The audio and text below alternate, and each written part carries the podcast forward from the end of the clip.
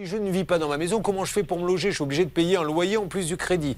Et là, il met ça sur le dos du sous-traitant, Charlotte. Exactement, et finalement, il lui écrit un courrier en lui disant bah, c'est le sous-traitant qui euh, construit votre maison, donc voyez avec lui. Euh, le délai, ça sera septembre 2023.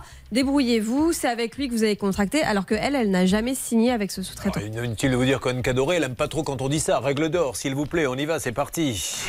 La règle d'or.